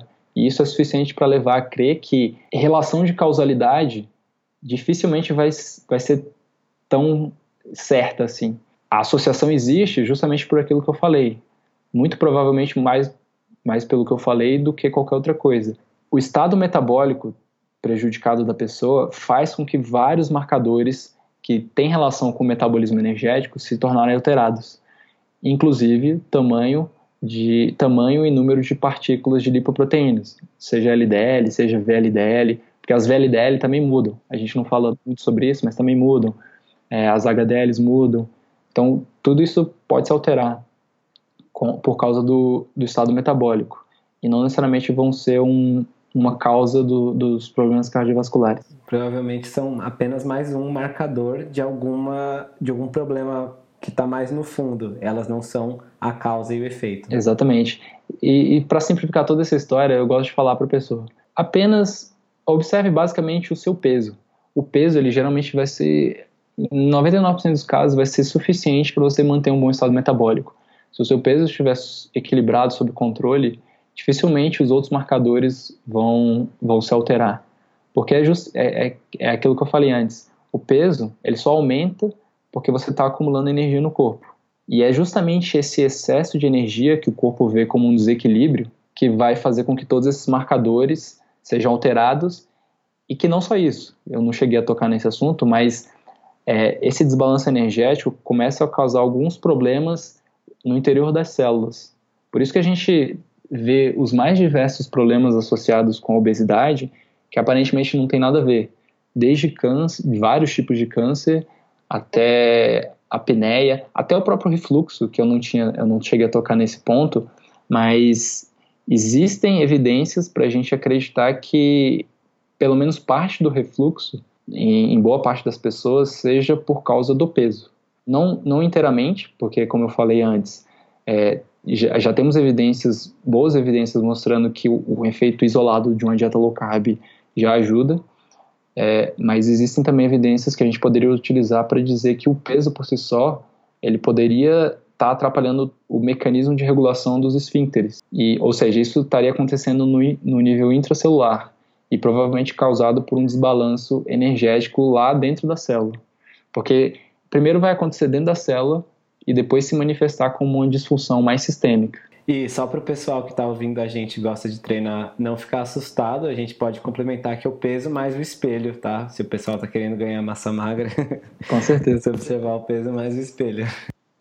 E a massa magra ajuda mesmo diretamente, porque se você tem uma maior massa magra, é mais difícil o seu corpo pegar né, as calorias, a energia que está entrando e simplesmente ir acumulando justamente porque é como se fosse um escape, né? Então você pega o excesso de energia, ela consegue metabolizar bem melhor do que outros tecidos. Ah, com certeza a massa muscular é bem importante. E João, só para voltar um pouquinho nesse tópico, será que teria como você expandir um pouco na questão dos estudos que relacionam gordura saturada e colesterol com doença cardiovascular? Acho que vai ajudar bastante o pessoal a entender que não existe essa relação causal. Então, a gente dá para dizer que na ciência a gente está numa época, um período que é a era das revisões sistemáticas e meta-análises. Para quem não sabe, as revisões sistemáticas são estudos em que você, como pesquisador, define um assunto e define palavras-chave específicas, faz uma busca por toda a literatura ou né, até onde a gente consegue chegar, e recupera todos os estudos que foram feitos sobre esse assunto né, que você definiu. Então, por exemplo, se a gente quer estudar a relação entre gordura saturada e doenças cardiovasculares, a gente pode pegar, por exemplo, todos os estudos observacionais, todos os estudos de coorte, que são aqueles estudos que a gente só acompanha os pacientes é, num determinado ponto presente até um ponto futuro que a gente determina de alguns anos, e aí a gente faz uma busca por todos esses estudos. Eles começaram mais ou menos na década de 50, 60, e a gente iria desse período até hoje, pegando todos os estudos, depois a gente faz uma análise conjunta para ver o que, que esses estudos todos falam em conjunto. Porque às vezes a gente tem um estudo que fala uma coisa e outro fala outra, e é sempre bom a gente juntar todos eles para a gente entender como a totalidade das evidências, né, o que, que elas estão apontando. E a gente está justamente nessa era, uma década, é, nos últimos anos a gente tem muitas revisões sistemáticas saindo e isso é bom, porque com tanto estudo, né, com o crescimento que, que houve tão, tão grande assim da ciência, é, a gente tem muito estudo saindo o tempo todo e se a gente não tem ninguém para juntar esses estudos e falar sobre eles conjuntamente, é, a gente pode se perder, porque aí se eu tenho um determinado viés, uma determinada, determinada linha de pensamento, eu posso usar o estudo A ou o estudo B para defender o que eu penso enquanto outra, outra pessoa, outros grupos podem usar os estudos C e D para é, defender o que eles pensam, e a gente entra nesse conflito e não sabe, e ninguém sabe é, quem está certo, quem está errado. Isso, inclusive, é um, é um dos motivos que a nutrição tem tanta informação conflitante. As pessoas escolhem os estudos que mais convém à hipótese delas, né? Exatamente. E as revisões sistemáticas são boas por causa disso. E as meta-análises nada mais são que revisões sistemáticas em que você consegue é, juntar não só qualitativamente, né, não, não só os resultados qualitativos, mas também fazer uma análise quantitativa. Então, em alguns casos, elas são aplicáveis e a gente consegue saber, por exemplo, a magnitude de um efeito, né, ou, ou o risco específico em números. E aí, o que que as, as revisões sistemáticas sobre que relacionam consumo de gorduras saturadas na verdade, consumo de gorduras em geral também, né, e doenças cardiovasculares falam. Eu vou considerar, né, as duas principais doenças cardiovasculares que a gente tem, que a gente estuda, que é o infarto e o derrame.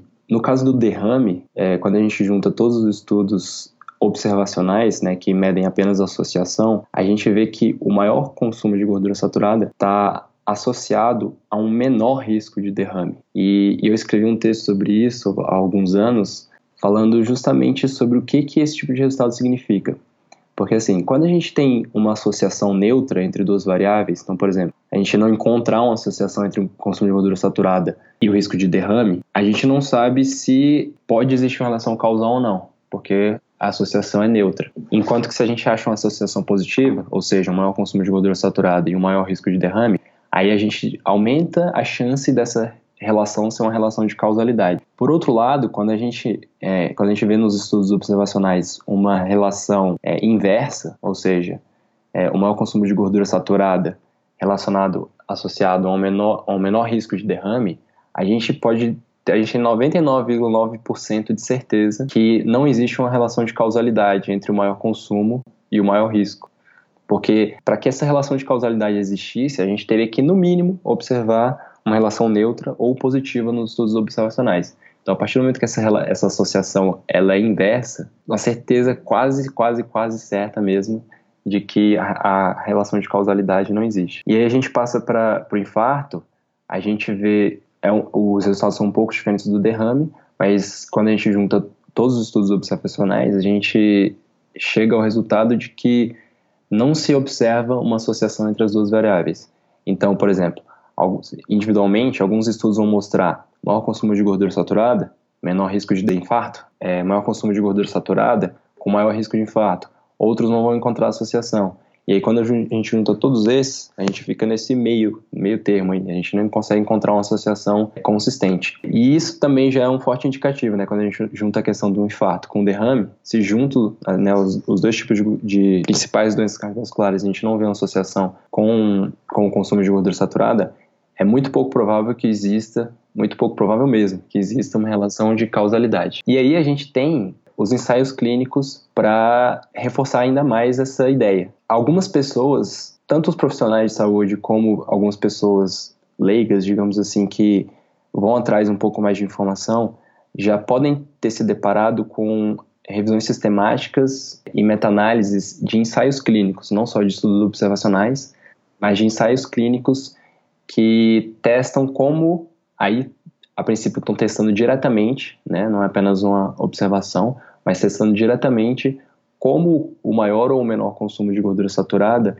influencia o risco cardiovascular é, dos pacientes ao longo dos anos, seguindo uma dieta com mais gordura saturada ou menos gordura saturada. E a gente tem hoje talvez umas 10, talvez um pouco mais, talvez um pouco menos revisões sistemáticas falando sobre isso. Eles juntam todos os ensaios clínicos que já testaram o maior consumo de gordura saturada contra o menor consumo de gordura saturada para ver qual seria o efeito direto sobre o risco cardiovascular. E eu começo falando das revisões sistemáticas, é, nesse caso, para os ensaios clínicos, e não dos ensaios clínicos individualmente, porque todas elas são problemáticas. Por mais que as, as revisões sistemáticas sejam excelentes estudos para a gente entender a totalidade das evidências, se elas não forem bem feitas, se a gente tiver alguma falha no meio do caminho, a gente tem resultados muito problemáticos no final.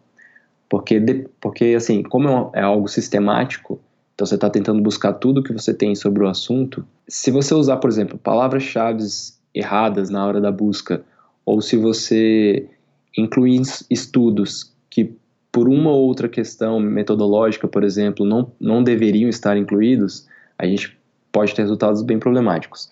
Então, o grande problema da, das revisões sistemáticas de ensaios clínicos, comparando o consumo de gordura saturada ao risco cardiovascular, é que todos esse, todas essas revisões incluem ensaios clínicos que não deveriam ser incluídos. Elas têm os critérios de seleção dos estudos ruins, é isso que você quer dizer? Basicamente isso. Uhum.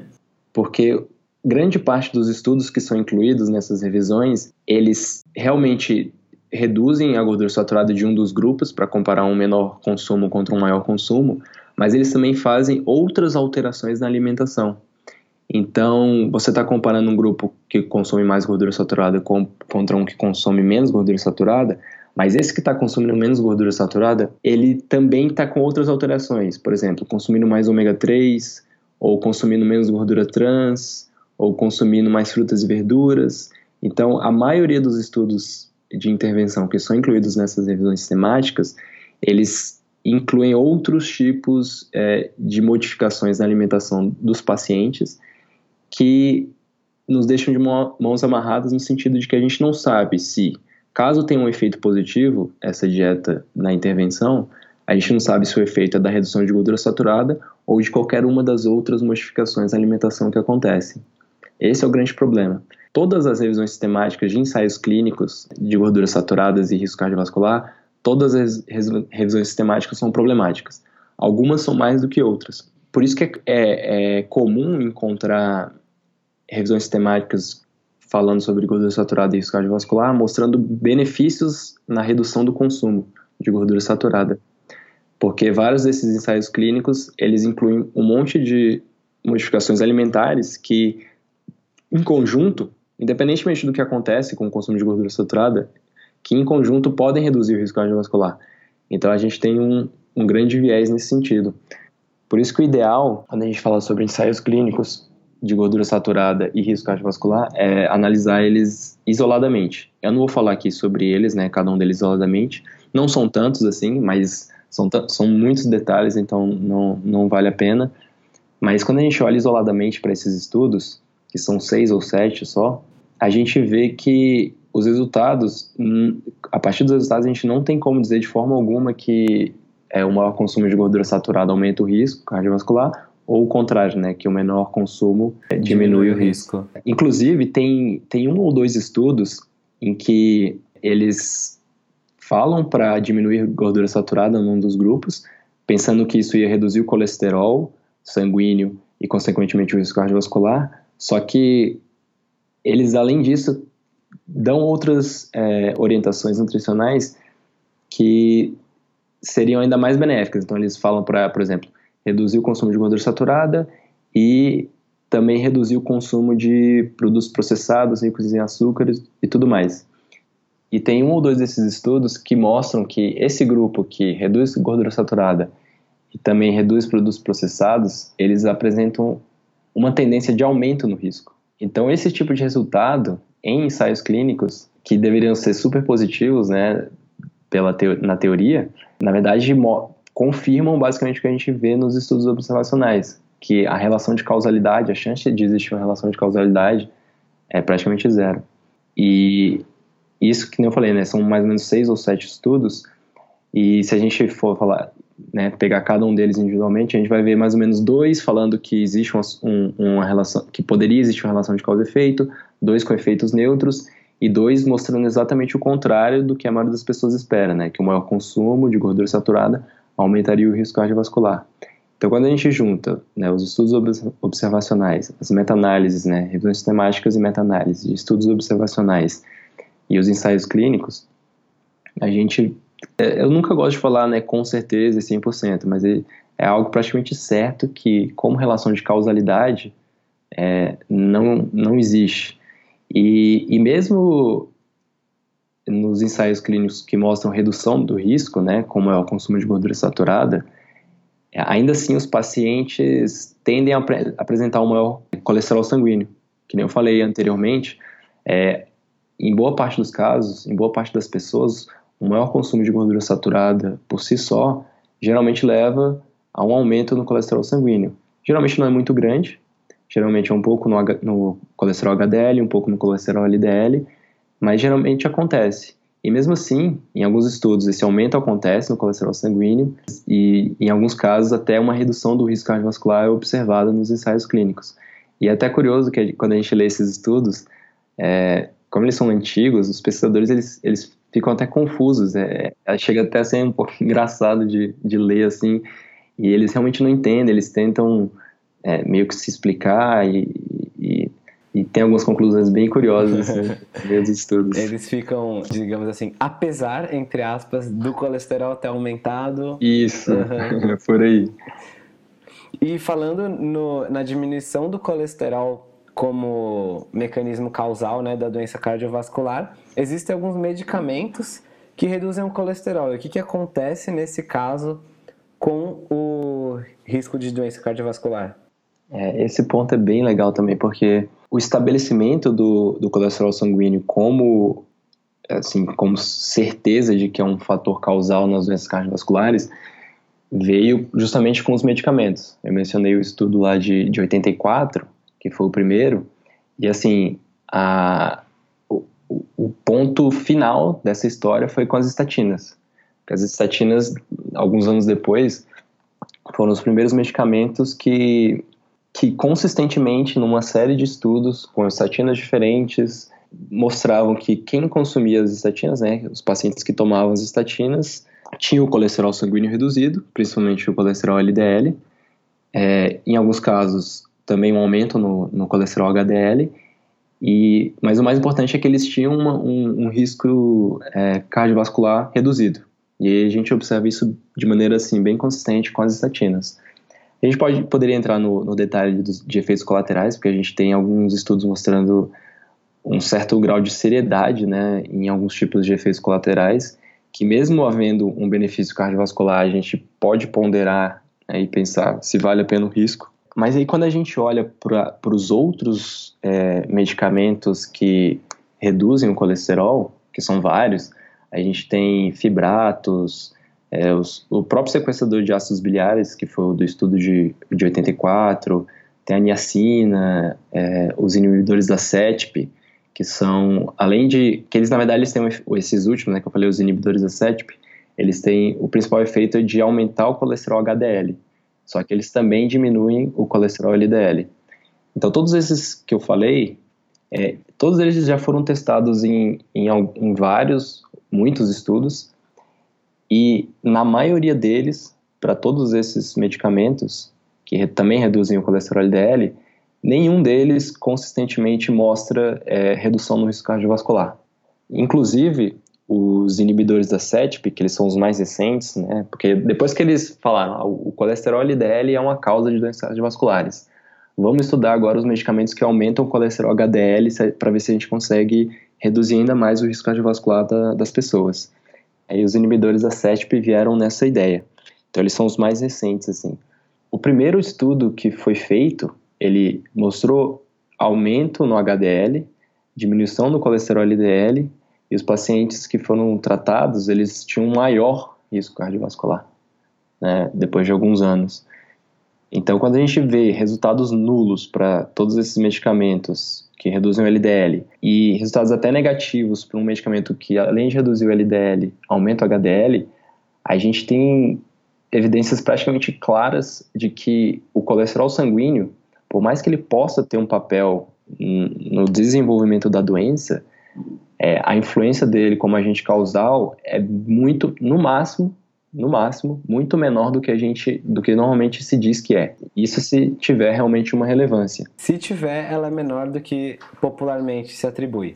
Exatamente, exatamente. É difícil mudar essa, essa ideia porque foram muitos e muitos anos achando que isso era verdade. Então a gente sabe que. E isso não, não tira o mérito das estatinas em reduzir o risco cardiovascular, porque isso acontece. Mas a gente está vendo que as estatinas funcionam, beleza, mas isso não, não quer dizer não quer dizer que é por causa do colesterol sanguíneo, por causa da redução no colesterol que ela causa. Ela causa, mas ela, ela tem, com quase certeza, ela tem outro ou outros mecanismos que explicam essa, essa redução no risco justamente porque os outros medicamentos que reduzem o colesterol LDL não mostram resultados consistentes em diminuir o risco cardiovascular. Senão, se o, se o colesterol LDL. Se o mecanismo fosse esse, outros medicamentos que fazem isso. Exatamente. Todo mundo ia. É, todo medicamento, basicamente, que reduz o colesterol também ia ter o mesmo efeito. E é mais ou menos por aí. E assim, só para não, não ficar tão aberto, tá, mas o que, que causa as doenças cardiovasculares? Alguém pode, com certeza alguém vai estar se perguntando isso. O que a gente tem de mais consistente, é, apesar de não ser tão estudado, assim, não receber tanto foco, está relacionado mais à questão da saúde do vaso, né? A saúde dos vasos sanguíneos. E então, como eles são capazes ou não de se dilatar e como eles são capazes ou não de de responder aos danos que são causados aos vasos sanguíneos e principalmente ao processo de coagulação. Porque a gente tem a tendência a achar que o problema nas doenças cardiovasculares é quando um, a placa de aterosclerose se forma e o volume né, interno do vaso diminui, porque ela vai crescendo nessa placa e, e aí o volume diminuído prejudica né, a chegada de sangue, por exemplo, no coração isso causaria um infarto. Basicamente como se fosse um cano no qual vai acumulando sujeira e vai ficando difícil ter o fluxo. Isso, é, exatamente. Esse é o, é o pensamento comum sobre a aterosclerose. Isso acontece, mas o grande problema não é esse. O grande problema é quando a placa se solta do vaso na forma de um coágulo e, e isso lá na frente obstrui algum vaso por completo. Então o grande problema é a coagulação, se o, o vaso está conseguindo coagular bem ou não, e se ele está cons conseguindo se recuperar ou não de danos que estão sendo causados ali. E além disso, a questão da, da dilatação, se ele consegue ou não dilatar bem. É, então é, é, mais ou menos por aí. É, não, acho que não cabe muito aqui entrar em detalhes. É, a grande questão, né, que agora volta é, o ponto que eu falei, já tinha mencionado antes sobre síndrome metabólica, é que na síndrome metabólica, né, quando a pessoa começa a ganhar peso, desenvolve resistência à insulina, síndrome metabólica, diabetes, a saúde do vaso sanguíneo fica bem comprometida. Ela, por exemplo, tem uma diminuição na produção de óxido nítrico, que é o principal vaso, vasodilatador. Ela, ela tem prejuízos também no processo de coagulação. Então, tem uma série de, de fatores que acontecem junto com a síndrome metabólica nas células dos vasos sanguíneos que fazem com que esses vasos fiquem, apresentem uma maior, tendência de tendência de, a, a, ter problemas relacionados à dilatação dos vasos e coagulação sanguínea. Então essa seria a, o grande o grande link. E aí junto disso vem justamente a questão do colesterol, né? Então por quê? Porque na, na síndrome metabólica, é, na resistência à insulina, no diabetes, o colesterol vai estar aumentando né, e os triglicerídeos também, a glicemia, tudo, tudo como uma consequência do, do da desregulação metabólica que está ali por trás, tudo associado. Entendi. Então, para tentar resumir tudo que a gente falou num pacotinho assim, se eu tenho uma pessoa que está sofrendo com síndrome metabólica, está com alteração nos exames dela, na glicemia, na resistência à insulina, e aí tem uma dieta, uma intervenção alimentar que pode ajudar a reverter tudo isso, está bem documentado, mas que talvez eleve um pouco o colesterol sanguíneo dessa pessoa. Uma ação inteligente seria essa dieta, provavelmente? Não teria problema. Justamente, assim, se todos os marcadores continuarem elevados, é porque a dieta, de, de uma forma ou de outra, não está exercendo um efeito metabólico. Ah, o problema metabólico que está por trás de tudo não está sendo corrigido. Mas se, se a pessoa né, começa com, com essa dieta, independentemente de qual seja, e ela vê redução, principalmente redução nos triglicerídeos e redução na glicemia e perda de peso, principalmente é, gordura na região central, na região abdominal, independentemente do que estiver acontecendo com o colesterol dela, ela já vai estar tá, é, corrigindo as alterações metabólicas que estão por trás. O colesterol aumentado, se ela permanecer com o colesterol aumentado, não vai ser um problema que é uma coisa que costuma acontecer na dieta low carb, no caso, né? Todas essas mudanças. Principalmente, e aí, aí entra a questão da gordura saturada, principalmente porque existe uma tendência de maior consumo de gordura saturada numa dieta low carb comparando com as dietas convencionais. Então, esse, esse aumento, digamos, essa sustentação do, do colesterol sanguíneo, ou até um, um aumento, provavelmente vai ser simplesmente uma resposta natural ao consumo da gordura saturada, é, e não porque existe um problema metabólico, porque justamente quando a gente vê um, uma pessoa, isso acontece em 99% dos casos, provavelmente com dieta low carb, a pessoa começa, ela melhora tudo, peso e todos os marcadores, e às vezes mantém o colesterol, ou até aumenta, e aí as pessoas ficam preocupadas. Mas a princípio não tem nenhum motivo para se preocupar com isso. É, exatamente. Acho que com o que a gente falou aqui hoje, a pessoa já entendeu que não é esse o caso, né? Todas as coisas estão indo para a direção boa e o colesterol se manter ou aumentar um pouco não é motivo para ela perder o sono à noite. Exatamente. Qualquer pessoa que estiver ouvindo e tiver interesse para entender um pouco mais ou quiser saber é, de onde eu tiro essas informações, é só entrar em contato comigo, porque eu posso passar é, links ou, ou, os próprios arquivos, os estudos que eu sempre uso como base para escrever e para falar sobre isso na ciência a gente tem informações muito fragmentadas, digamos assim, então é difícil você juntar as peças para você chegar é, num entendimento mais completo. Então tudo que eu falo parece que tá tudo você vai encontrar tudo bonitinho, mas não é bem assim. Não, então, não é não. é muito tempo para você que você tem que se dedicar e procurar e estudar para conseguir fazer essas ligações. João, acho que a gente encerrou muito bem essa nossa primeira parte. Foi uma verdadeira aula que você deu aqui para o pessoal sobre refluxo e colesterol. A gente vai indicar esse episódio para todo mundo que segue a gente, especialmente para quem tem curiosidade, dúvida ou realmente sofre com algum desses problemas e quer saber mais, quer entender o que, que pode estar por trás. Uhum. E para finalizar só então, deixa os seus contatos, as suas mídias sociais, o seu site para o pessoal poder acompanhar mais, porque quem ouviu até aqui com certeza quer saber mais sobre o que você tem a dizer e acompanhar o seu trabalho. Eu não tenho nenhuma mídia social nesse momento, Uhum. então não me procurem no Facebook nem no Instagram, Beleza. mas podem entrar no meu blog, que é o cienciadanutrição.blogspot.com, ou só digita Ciência da Nutrição no Google, que provavelmente vai ser o primeiro resultado. E podem mandar e-mail, lá, lá tem meu, é, a página de contatos, podem mandar e-mail, podem deixar comentário. O que eu mais recebo é comentário aleatório, digamos assim, nos textos. Então, o texto fala sobre, por exemplo, o último texto foi sobre vitamina K, e o que mais tem é comentário sobre outras coisas, de perguntas diversas. Mas não tem problema não, eu gosto de responder. O, mais importante é que a gente né, não fique com a dúvida. Então, se você acha que eu posso ajudar de alguma forma, é só deixar a dúvida lá que eu vou tentar responder da melhor forma possível. Às vezes acontece de eu não saber a resposta, porque ou porque é algo que eu não estudo, porque não tem como a gente estudar tudo, ou é algo que a ciência ainda não estudou direito. Então a gente não necessariamente tem uma resposta para tudo, mas a gente tenta fazer o que for possível. Excelente. A gente vai deixar o link aqui no post, a gente vai colocar um post também desse podcast lá no site. Uhum. E queria agradecer novamente pelo seu tempo. A gente vai fazer uma segunda rodada, porque a gente tinha preparado mais assuntos. É mas bom falar pro pessoal que o episódio não ia nem acabar por aqui, mas como tá ficando longo, a gente deixou outros dois assuntos que a gente tinha combinado de falar com o João. Então, para ninguém perder o próximo episódio do nosso podcast também, que a gente vai falar sobre sal e índice glicêmico. E provavelmente serão mais duas, dois assuntos que o João vai dar uma aula aí pra gente.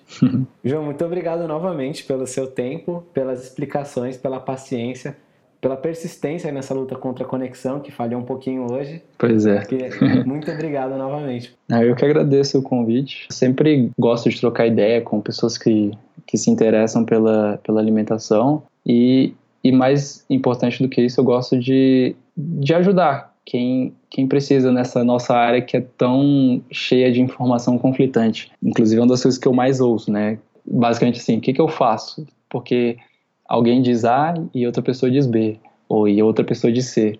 Então, o que mais tem é de coisas conflitantes. Quanto mais a gente tirar esses conflitos, mais fácil fica, porque no fim das contas tem que ser algo fácil. Não faz sentido algo tão primordial, tão essencial, básico do, de qualquer ser vivo, não só do ser humano, a alimentação, ser algo tão complicado. Se brincar é uma das nossas maiores complicações no mundo atual, É verdade. que não precisaria ser. Então tá ótimo, João. A gente se fala muito em breve para continuar esse podcast. Quem nos ouviu até aqui, muito obrigado pela audiência. Se gostou do podcast, por favor, deixe sua avaliação 5 estrelas lá no iTunes, seu comentário, se possível, que isso é muito importante para a gente continuar crescendo e de- fazendo o conhecimento chegar a cada vez mais gente. A gente se vê no próximo episódio. Um forte abraço Do do, Senhor Senhor Tanquinho.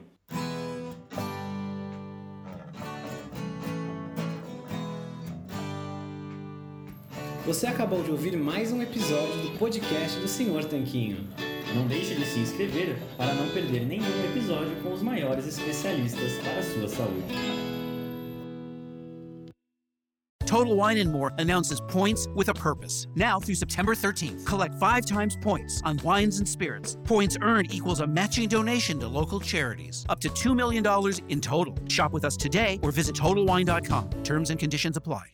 New to Medicare? Start now. Go to myhealthpolicy.com to learn about some of the top rated Medicare Advantage plans in your area, including plans for $0 a month in plan premiums, low out of pocket costs, and expansive provider networks. If you're thinking about a Medicare Advantage plan, myhealthpolicy.com is a great place to go to find a plan that meets your needs. Learn more about your options, even talk with a licensed insurance agent. myhealthpolicy.com.